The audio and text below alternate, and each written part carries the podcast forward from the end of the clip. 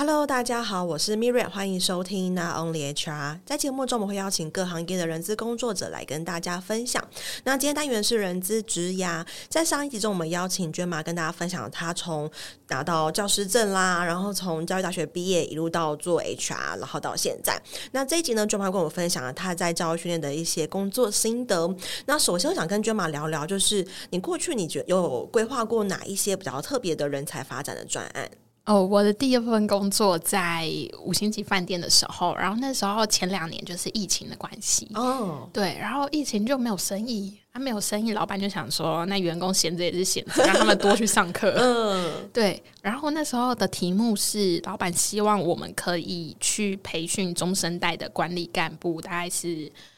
三十多岁左右的。呃，中生代的干部、嗯、去让他们可以去承接可能副总，呃，四五十岁的那个那个管理阶层，他们的能力去获取更多的新客人，嗯，就是要迅速的提升他们的能力的这这件事情。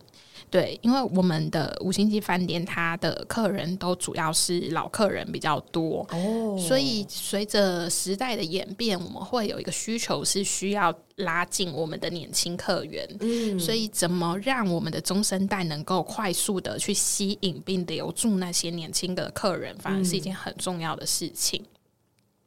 好，所以我们就开始在想说，那。我们要怎么去做才能够把这件事传承下去？就是让他们去怎么去服务客人，让客人愿意留住，然后并且愿意一来再来。所以我们就开始去想，我们又访谈，然后访谈各个，不管是他们的的直属主管，是那个我要怎么讲，中生代 的上一辈，中生代上一辈，哦，副总呢？好了，我这样讲好了。哦，我们就会去访谈，就是副总他们的一些 know-how，或者是他们对于他们下一家他们要传承的这一群中生代的干部们，他们的想法，觉得他们可以提升的会是什么？嗯，然后他们对于这间公司的使命跟价值观是什么？嗯，然后让他们可以在这间公司待了二三十年到现在，然后把这些客人都留住，成为一个很重要吸引客人，然后提升公司营收的一个呃重要的职务。所以有点像是帮副总这个职务做他的职务分析。对，那除了帮副总做之外，还会帮呃我们包括副总跟总经理都有，哦、然后还有帮那个中生代的干部们，我们也有。一一的去访谈，嗯，然后抓出他们在这间公司他们的 incentive 是什么，然后他在这间公司最有成就感的会是什么，然后以及他自己觉得自己学习要达到他的 role model 的落差会是什么点，对，然后就是透过这样的过程，我们有去整理了他们的一个需求，训练的需求会是长什么样子，嗯，对，那更重要的是，这有两个面向，一个是。核心价值观，我们先把它找出来。就是这群副总们是怀着什么心情在服务客人？嗯、副总们、总经理们，就是他们的使命感。对，然后对于客人，就是像家人一样啊，你可能对待家人怎么做，你就怎么去服务他们，这是一块。另外一个是在他们的专业技能上。嗯，那当然中间很大的困难是。他们很会做，很会服务客人，这些都融入他们的精神灵魂里面了。他根本就不知道怎么说出来，或是怎么，怎么去萃取这块。是，所以这就变成我们其中一个需要考量的的范畴。嗯嗯，所以我们后来想的方式就是。既然我们要让他传承怎么去服务的这件事情，我们就安排了一个叫贴身学习计划。哦，就直接在旁边看。对，但也没有这么的单纯，因为内容的想法是这个样子要运作。那我们中间还是需要让他有一些看得到的 material，就是工具，还有一些制度。所以呢，我们就去我们自己先去跟着副总跟总经理。过了，他们一整天都在做些什么？嗯，所以我们就把它整理整理出来，分了五个时段，就是中午前午休时段，他们是在呃中午前就是十点到十二点左右的、嗯、的午餐时间餐期，然后他们要做些什么，然后以及晚餐时段的餐期要做些什么，嗯、然后以及早上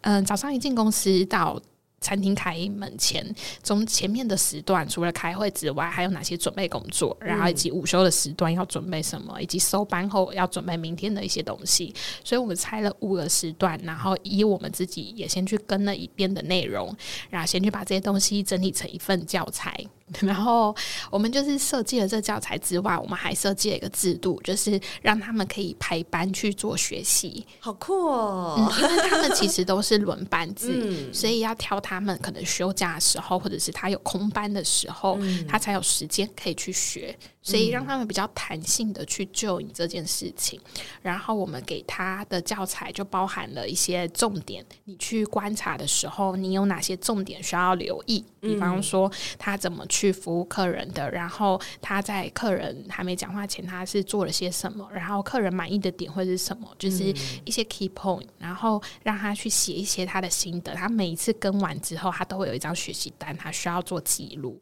那他写完之后呢，就会再交由他。跟的那个对象，他的直属主管，然后再去写一些 comment，写一些评论。嗯、那这些东西，它就会形成一个学习记录。嗯嗯，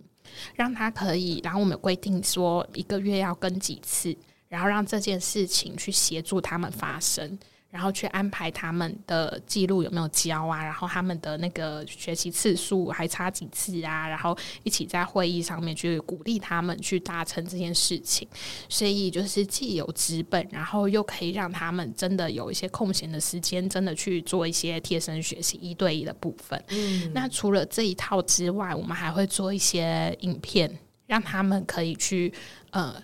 看，然后去学习跟模仿，因为。传承服务这件事情，它不是纸上写你就感觉得到。对，对他们，他的 SOP 写出来都会是很硬的。嗯，但是服务这件事情要能够去 catch 到人，反而是呃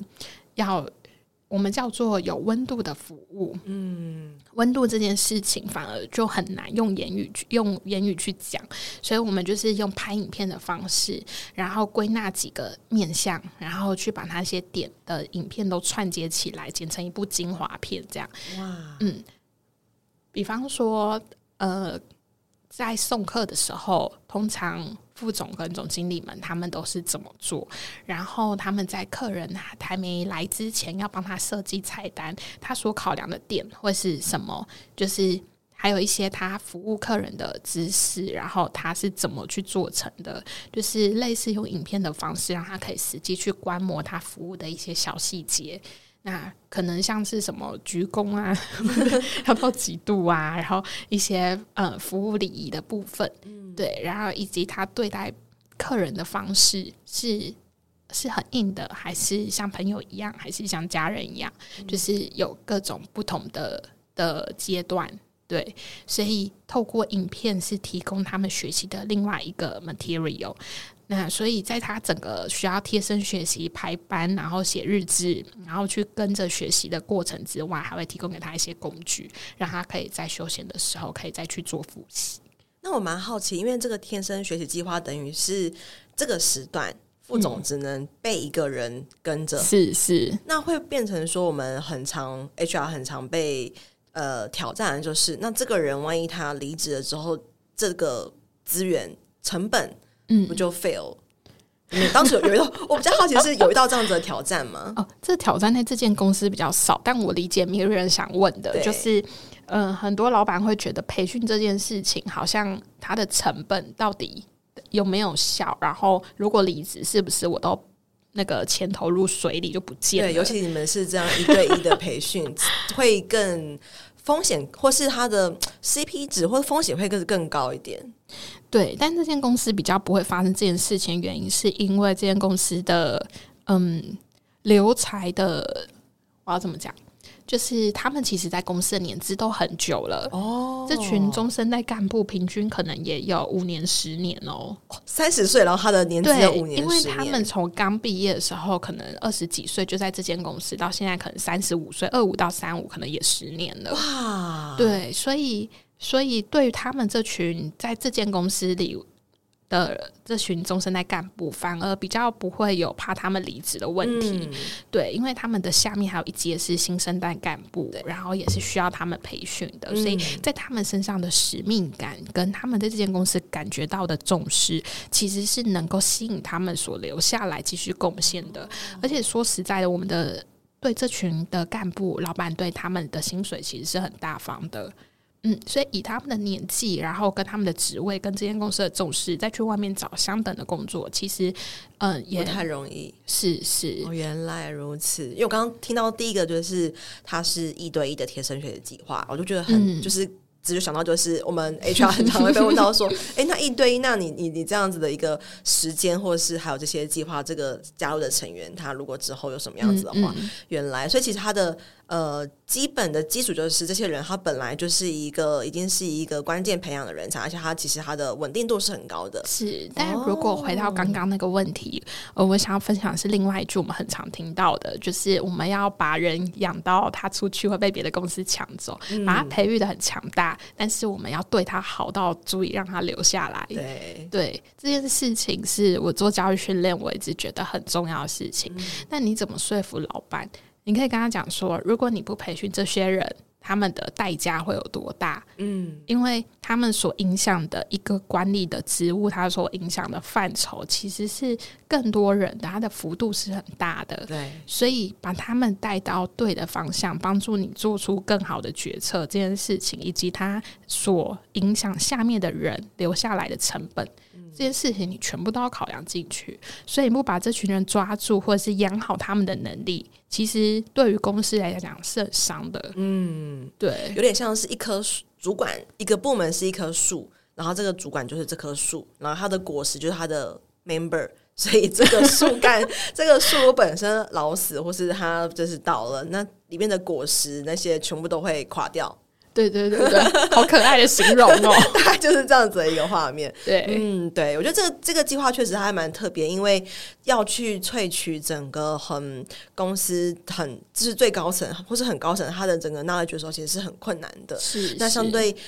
只能透过这样子直接现场，就是除了他是呃做中学之外，他还有一个更系统化的方式去 organize 你的学习内容跟学习记录。嗯，嗯，当然还有小小补充一块啦，因为其实除了影片之外，我们更多的是跟在他旁边去要。跟着他一整天的过程当中，除了录影片，我们还要再问他他是怎么想的，哦、就是他怎么会去做出这样的动作，然后以及我们现在这时间点，嗯、呃，看到客人这些状态，我们要注意的会是什么？嗯、会是用访谈的方式稍微去抓取、淬炼出他的 knowledge，就是他的知识，嗯、再把这些东西落成文字、书面，甚至是影片中的分类，就是可能是坏，你为什么要做这个？那化成那现在做这是什么？然后好，你要怎么做？大概是以这样子一个架构是，但是 HR 的角色其实真的是很重要，嗯、因为他就是要从中去淬炼出他讲不出的知识点是怎么来的。嗯，对，就慢慢一步一步拆解，然后是同时也是等于说你也学了一遍这个复仇篇的，蛮好玩的啦。对我来说，很特别，很特别。那我蛮好奇，在这样子，你过往做过这么多 training 或是人才发展有一定的一个内容，那你会觉得？就是要如何去激起员工的学习动机？因为我自己待过很多公司，可能大家对于教学这件事情最呃，我我我讲金融，好像讲出工作名称也不太好。我在金融业的时候，可能我们教学院是只有给你纸本的签到表，就这样。嗯，然后其实实际也没有上课，对，嗯、不论是你要就是政府的一些补助，然后或者是针对总部、总公司、母公司、金控那边的需求，就是一个资本签到，代表他有去做学习。嗯、那或者是有一些公司可能好一点，就是哦线上的影片看一看。但是就这这些或是整个环节来说，要如何去真的激起员工的学习动机？你有什么想法？一个超级，我相信刚刚 Miriam 想的那个，一定很多人都有感，因为我自己也遇过。嗯，对对对，就是拿一张表，哎，签名签名签名，你这不能漏掉，你这时间点要出现在教室，有人会来稽查，对 这能播吗？然后觉得就是就是这样，就很失去了那个，就是没有这样。对，是呃，这边我归纳了两点，呃，两个方向去激起员工的学习动机。第一个是。呃，他需要的东西。第二个是吸引他的东西。嗯，所以光这两点的面向，那能让员工自己想要去做学习。第一个部分，他需要的东西比较常见的，就会是他工作上可能遇到有问题，所以他必须去找找答案。那提供给他的 solution 可能会是。时间比较短的短影片，就是三分钟、五分钟的影片，让他可以迅速的找到之后，然后他可以去学，学了之后他工作可以用，哦，这个就有学习动机。这样子很，我觉得很这个这个归纳很棒，就是他在他的这件工作上，比如说，哎，我遇到一个问题，嗯。嗯、然后他可以，你可以给我马上给我一个立即的，然后他是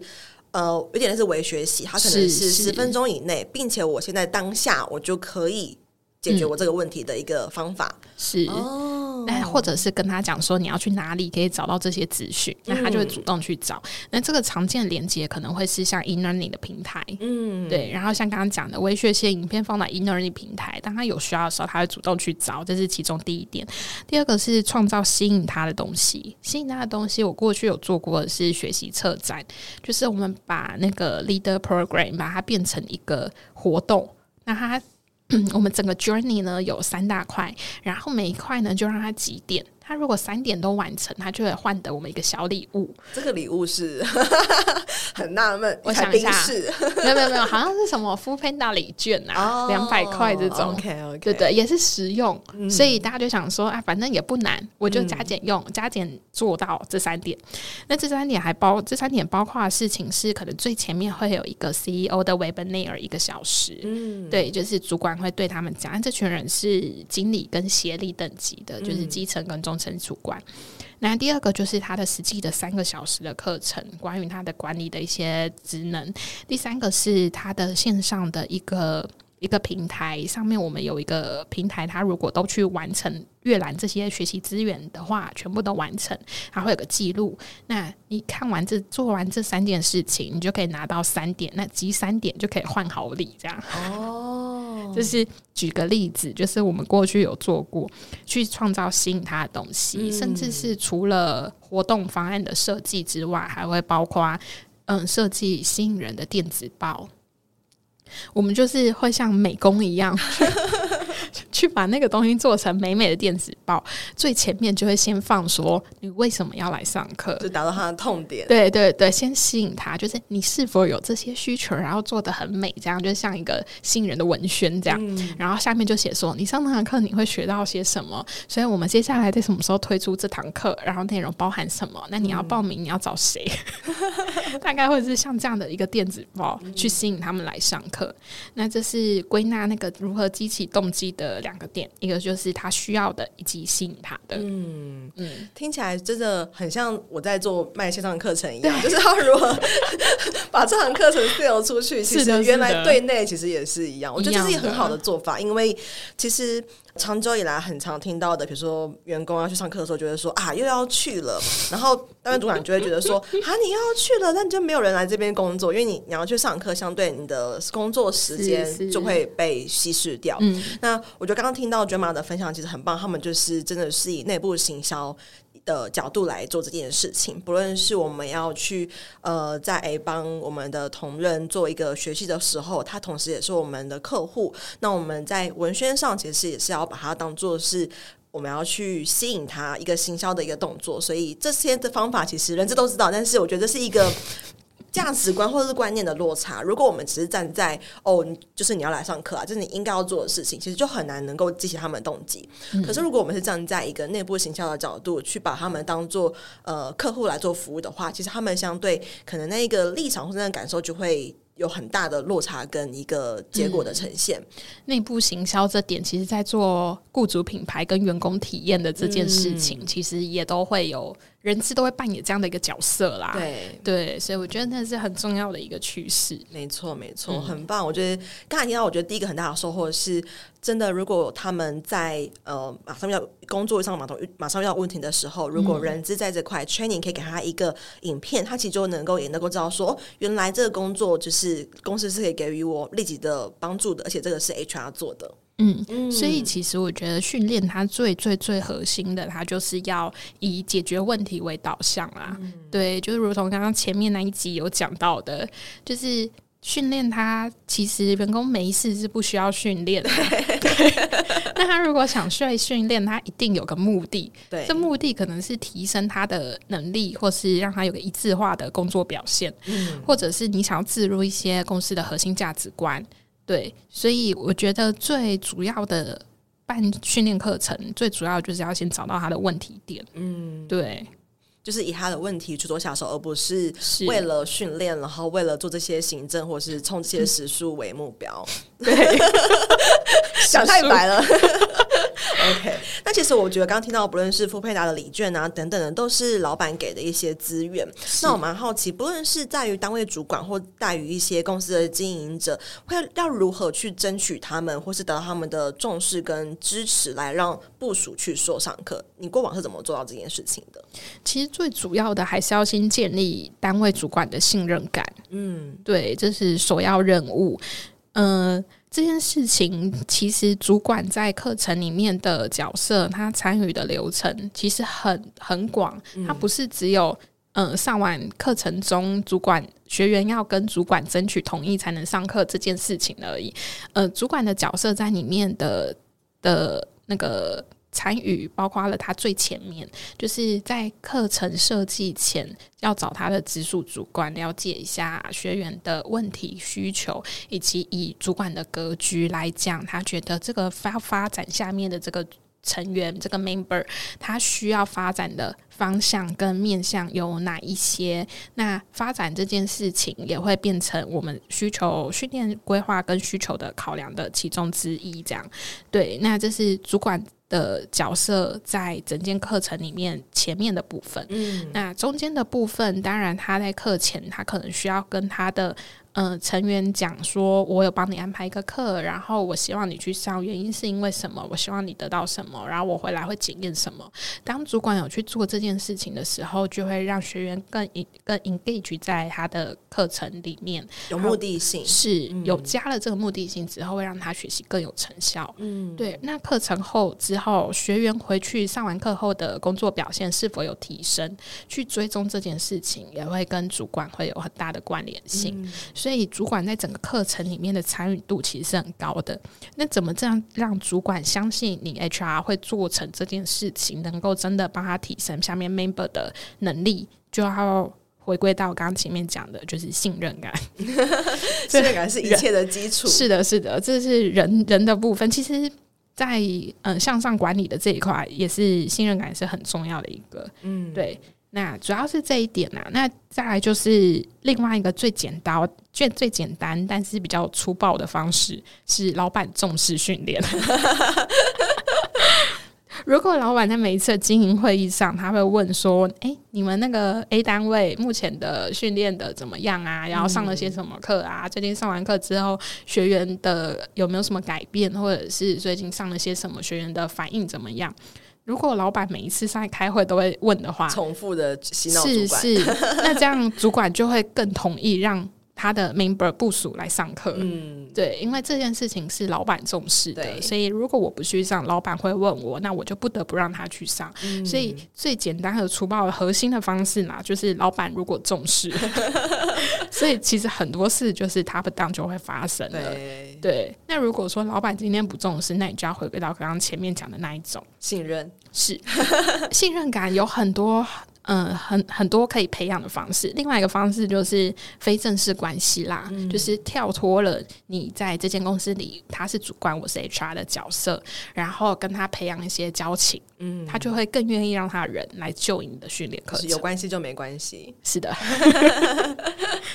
了解，所以我刚刚听到就是一样，跟上一集承接的一样，就是人资的工作，你要让他能够顺利。其实过往的来宾谈的很多都是制度面，比如说一些政策啦。但这边提到，其实教育训练同样也是一样。如果我们跟单位主管的关系、跟老板的关系是良好的，信任基础是够坚定的，那我们在推行一些计划的时候，相对都会比较顺利，不会有太多的阻碍。那我觉得刚听到很棒的是，其实我们要让当主管知道说，在就训练这件事情，你不是只有派员来而已，其实在前中后，这个主管还是很扮演一个很重要的角色跟一个推手，这是一个还蛮重要的一件事情。嗯，嗯，那我同时也蛮好奇，就是那你过往要如何去评估公司的训练需求？因为大家可能如同刚刚提到的，呃，我们在积极学习中动机的时候，我们要先找到它的一个需求点。那在这块的话，通常会怎么去发现这些问题？因为毕竟 HR 是在部门里面嘛，那我们其实也很很难直接到现场去看到说，哦，你这边做不对，所以你可能要学什么，然后去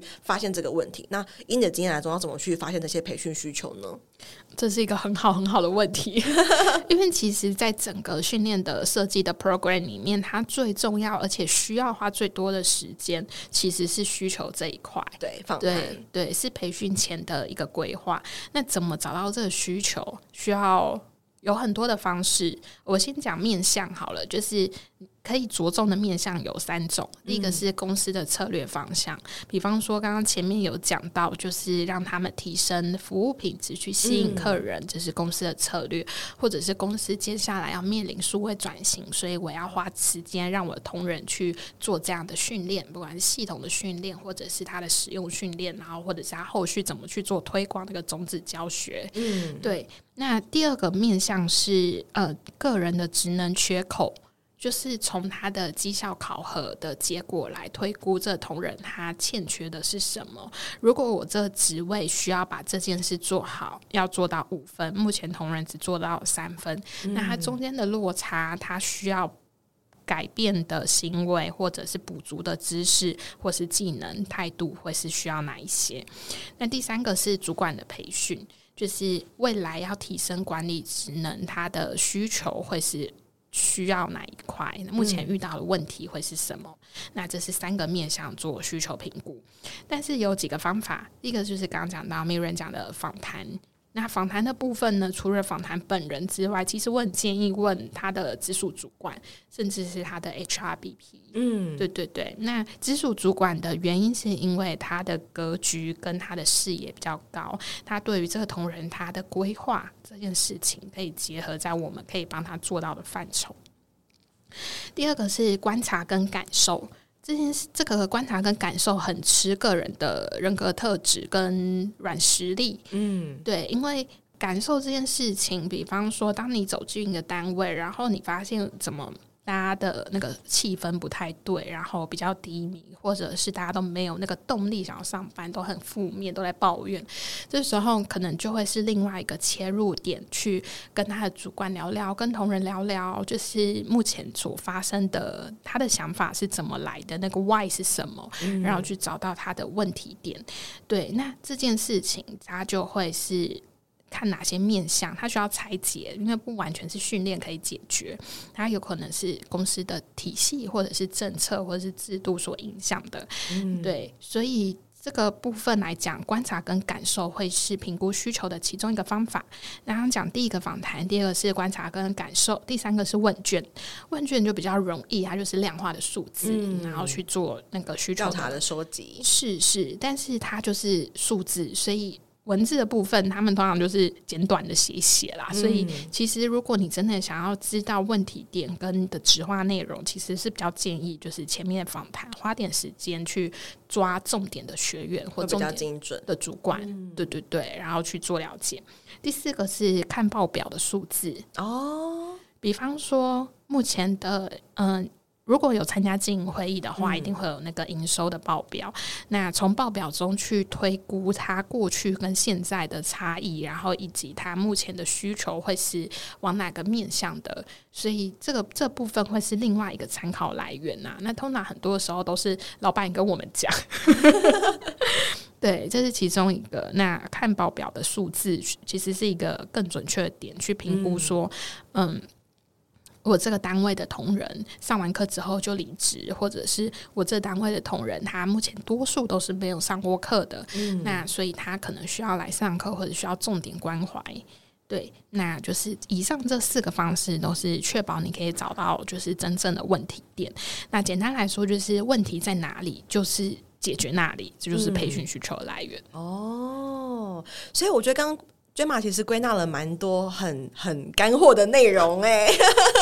就是有具体的方法跟就是一个步骤，还有注意事项给大家。我觉得刚刚听到第一个可能就是访谈，它算是需要花最多功夫的。然后究竟要如何像，我觉得这有点像是呃，你刚刚在第一个第一大题提到，就是要如何去找出对方可能想说，但是他没有说出的一个部分。嗯，嗯，我觉得访谈需求的同时也是一样，就是要如何去问到对方他真正的需求，可是他他没有意识到的，嗯，就是他可能自己。有有这个问题，但是没有，他没有知觉到我有这个问题存在，这也是很需要下功夫的一个面向。那刚刚有提到说，其实他最后一个建议的方法才会是问卷，因为他可能他的精准度没有像前面几个来的这么高。那、嗯、我觉得干报表也是蛮特别，就是蛮少听到伙伴会说可以从报表里面看出训练的需求。这报表可能是针对、嗯、呃培训的结果报表吗？还是绩效或是财务的报表？哦、很多补充一下，嗯，嗯就是从数。自去推估这件事情，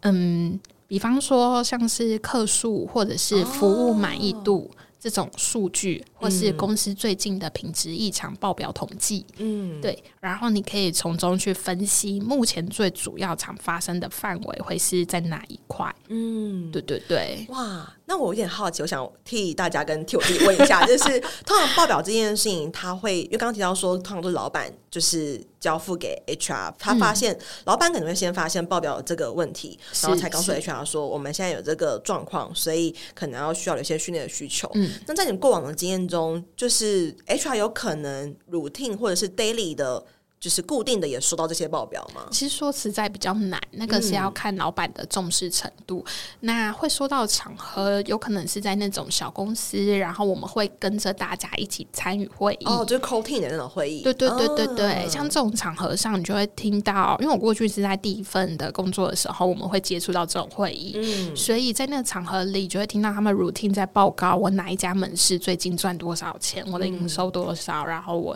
接下来的目标是什么，然后。目前遇到主要问题会是什么？嗯、所以其实如果有机会的话，我是很建议可以多去争取一些参加会议的呃机会，因为从那会议中你会发现公司目前。整个全面的问题点会是什么？嗯、然后公司未来的方向会是什么？那从这方面再去着手，也会比较容易找到着力点。嗯，确实，我以前在新创的时候，我们就会开 call team 的会议，嗯、所以商品部主管就会说目前的营业数字啦，然后可能大家的转换率如何等等之类的，嗯、这些却都是 HR 可以提出一些解决方案的机会跟时机点。是，嗯，那我蛮特别，蛮想知道，就是说，因为其实以 HR 的 function 来说。我自己遇到跟可能我身边的 HR 伙伴，其实比较少有人是可以把 training 做的像卷马这么的专精，或者是很深入的。那你认为，其实做 training 的人，他如何去发挥他的一个价值，或是他的价值是什么？其实训练可以影响的范畴，它不只是员工的训练，就像刚刚前面讲的，它包括了公司的主要产品，可能会是服务品质，对这件事情是可以影响的，甚至是我产线上做出产品的一个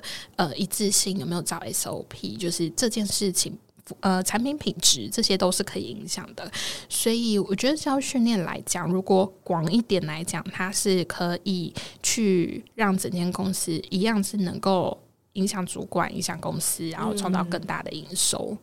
对，所以包含整个组织的竞争力。是是是是，嗯、确实。其实我觉得刚才第一集跟第二第二集到现在，其实娟妈都讲了很多很多。诶，那个 training 可以做的事情，这些完全都是 training 的价值所在。嗯，嗯嗯那最后一题，我想要听大家问一下，就是你自己认为，因为现在其实是一个变化很快，然后变化很多的一个时代，尤其可能呃，我们常听到，比如说内地的一些大的企业啊，华为啊，他们都会做一些人才发展或是 HR 的整个部门的裁测。那你就自自己的观点来看，你觉得做 training 的人他的未来的发展会是如何，或是有哪一些实力是未来或是现在你看到是做 training 的人的一个破口？以就教育训练来讲，因为他负责的会是人才的这一块，其实跟人有关。那人是整间公司获利的主要的一个因子在，所以其实从教育训练来讲是比较有机会可以往 HRM 管理的方向走。嗯、那 HRM 管理的部分，它的工具训练就会是其中一环，因为它还包括了制度的设计，然后以及公司的一个奖励的范畴，对。这些东西都会是他在这里面可以发挥的角色。所以，如果从教育训练来讲，他是有机会可以从 HRM 做到比较高的位置，然后再去发挥更大的价值。也就是说，因为现在其实不论是软体业啦，或是一些服务业，其实最核心创造公司利润或是收入来源的这个都是人，是就是要从人的本身去提供这些服务，或是提供这些知识，去写程式啊等等，公司才会有所获利。嗯嗯、那崔妮就扮演一个很重要的角色，不论是现在我们要如何让现有的人去做得更好，然后去提升整个公司的竞争力，或者是现在是一个全球大缺工的情形，在那么缺产的情况，我们能不能够自己去培养我们自己的人，然后来弥补这个市场上供就是人才供给不平衡的一个状况。好，我刚刚有讲到，就是除了刚刚看的面向 HRM 的部分，另外一块是它的可以提升整间公司的竞争力。嗯、然后我想讲的是组织能力这一点。哦，对对对，就是能够让它整间公司在未来的。呃，因印象我们有个词叫做“复卡”，嗯，对，比较复杂多变的环境的时候，让人员可以保有一个关键的能力，不管是敏捷，或者是他可以很快的去做一些改变的这些软实力来讲，都是可以透过培训去让人可以在帮助这间公司走得更久的。嗯，对对对，等于说不只是工作上，而是跟整个世代环境的一个趋势，training 也是扮演很重要的一个角色。是，嗯，很棒。我觉得今天这集收获非常多，从一开始听到就是有关于天生学习计划，然后到后面提到激起员工学习动机的两个方法，以及让如何让主管啊、让部门这些呃管理者可以让他们同意部署来做上课，以及培训的需求的一些方法，都是很满满满满的收获。这集真的收获。非常多，谢谢，非常谢谢娟妈的分享。那我们下期见喽，拜拜，拜拜。没错，到了我们的工商时间，想跟大家分享，我在去年开了一堂线上课程，叫做《成为抢手的人资招募必修的招募漏斗数据思维》。那这中间其实，呃，我萃取了蛮多我过去在做招募很成功的一些原因，其中的一点就是从招募漏斗里面去找出一些魔鬼，因为往往细节都藏在魔鬼都藏在细节里。OK，所以想跟大家分享这堂课，目前已经有大概将近一百五十位左右的学员加入，那也欢迎大家可以加入课程。然后，如果对课程有更多的兴趣的话，可以在我们的节目资讯栏找到链接，可以点进去做进一步的了解哦。拜拜。